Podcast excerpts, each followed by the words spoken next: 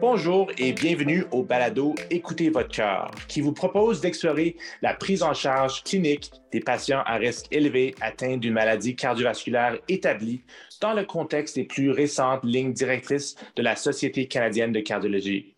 Je suis le docteur Georges Tanasulis et dans l'épisode d'aujourd'hui, je m'entretiens avec le docteur Jacques Genet.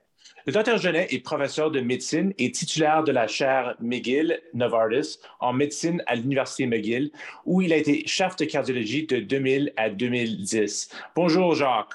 Bonjour Georges. Donc, comme tu le sais, Jacques, aujourd'hui, j'aimerais euh, parler d'un sujet qui me tient euh, au cœur. C'est les patients avec une lipoprotéine petit a qui est élevé, c'est-à-dire plus que 60 mg par décilitre ou 120 nanomoles par litre, parce que ces patients on le connaît maintenant, ont un risque élevé euh, euh, pour une, maladie euh. Donc, j'aimerais savoir, dans ta pratique, quel changement as-tu apporté pour la gestion des, lipides après les nouvelles lignes directrices pour les patients avec un LP petit a élevé? D'abord, Georges, je dois te donner le crédit pour avoir ramené au premier plan l'importance de la A dans le risque cardiovasculaire qu'on avait peut-être mis sous sourdine pendant trop longtemps, mais c'est maintenant très clair qu'une lipoprotéine A élevée augmente énormément le risque euh, d'athéromatose, euh, surtout coronarienne. Et c'est maintenant considéré comme un facteur de risque causal et non pas juste un, euh, biomarqueur. et on doit le mesurer, c'est dans les nouvelles lignes conductrices, au moins une fois dans la vie du patient. Oui, tout à fait. Donc, je pense que ça, c'est vraiment euh, le, point le plus important, que maintenant, on, parle au Canada d'un dépistage universel euh, pour, euh, en fait, tous nos patients, soit en prévention primaire ou en secondaire, pour essayer de, trouver ces patients-là qui ont un LPA élevé. donc, Jacques, selon toi, pourquoi ce type de patient à un risque très élevé. Et pourquoi euh, est-ce que ce patient pourrait bénéficier d'une intensification du traitement, particulièrement en, prévention secondaire? Bien, il y a probablement de multiples mécanismes par lesquels la lipoprotéine, la particule totale, est particulièrement hétérogène. Il y a des effets prothrombotiques, il y a des effets inflammatoires, il y a certainement des effets euh, d'accumulation de lipoprotéines, de lipides oxydés dans la lipoprotéine.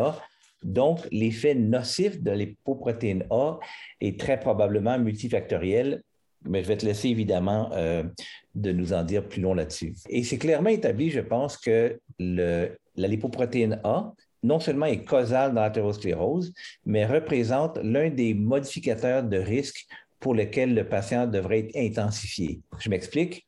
En prévention euh, primaire, c'est l'un des biomarqueurs ou facteurs de risque qu'on a choisi comme dans les nouvelles lignes conductrices pour pousser le médecin à, traiter dans une condition qu'on appelle euh, euh, propice aux statines, mais en prévention secondaire, donc chez le patient qui a une maladie athéroscléreuse établie, une lipoprotéine représente un risque accru d'événement. Le problème qu'on a présentement, c'est qu'on n'a pas de thérapie efficace pour diminuer la lipoprotéine A. Et donc, notre approche, en attente des études qui sont en cours pour diminuer la lipoprotéine A spécifiquement, est d'intensifier la base du LDL cholestérol, du non-HDL ou de la B, donc des lipoprotéines hétérogènes. Oui, tout à fait d'accord. Et je pense que euh, pour moi, euh, qui est très intéressé de ce sujet-là, j'ai trouvé que euh, les, sous-études avec les inhibiteurs de PCSK9 qui ont démontré que même peut-être chez ces patients-là, l'ajout de ce type de médicament pourrait avoir un bénéfice euh, extra, même plus qu'on voyait chez les patients avec une LPA euh, basse. Euh, moi, j'ai trouvé ça très, très intéressant. c'est pas clair, comme tu le sais, si c'est à cause du fait qu'on vient chercher un, autre 20% de diminution des LPA avec les inhibiteurs de PCSK9 et donc peut-être cet, ajout de, de, diminution de ces lipoprotéines hétérogènes peuvent peut-être expliquer en, partie euh, ce, bénéfice euh, accru chez ces patients-là.